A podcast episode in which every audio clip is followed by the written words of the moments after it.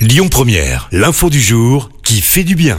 Direction les Alpes-Maritimes ce matin et plus précisément à Nice où une maison des 1000 premiers jours a été inaugurée. Alors c'est quoi? Eh bien c'est un lieu dédié à l'accompagnement des parents durant les trois premières années de leur enfant.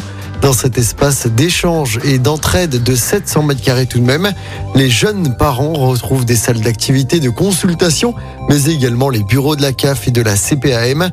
Tout ça réuni en un seul endroit. Huit professionnels les accueillent pour répondre à leurs questionnements essentiels avant, pendant, mais aussi après la grossesse.